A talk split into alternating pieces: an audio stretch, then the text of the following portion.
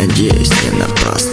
О боже, мама, она такая классная. И после встречи с нею мир налился красками После встречи с прекрасным Божьим творением. Меня накрыло походу волною озарения.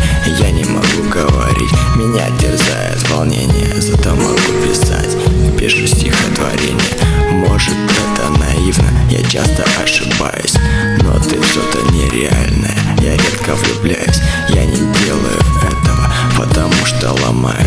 Кто-то ценится меня, тот, наверное, понимает. Но я готов рискнуть, с тобой только вместе. Но если не согласна, друзья, всегда есть место. Только ты подумай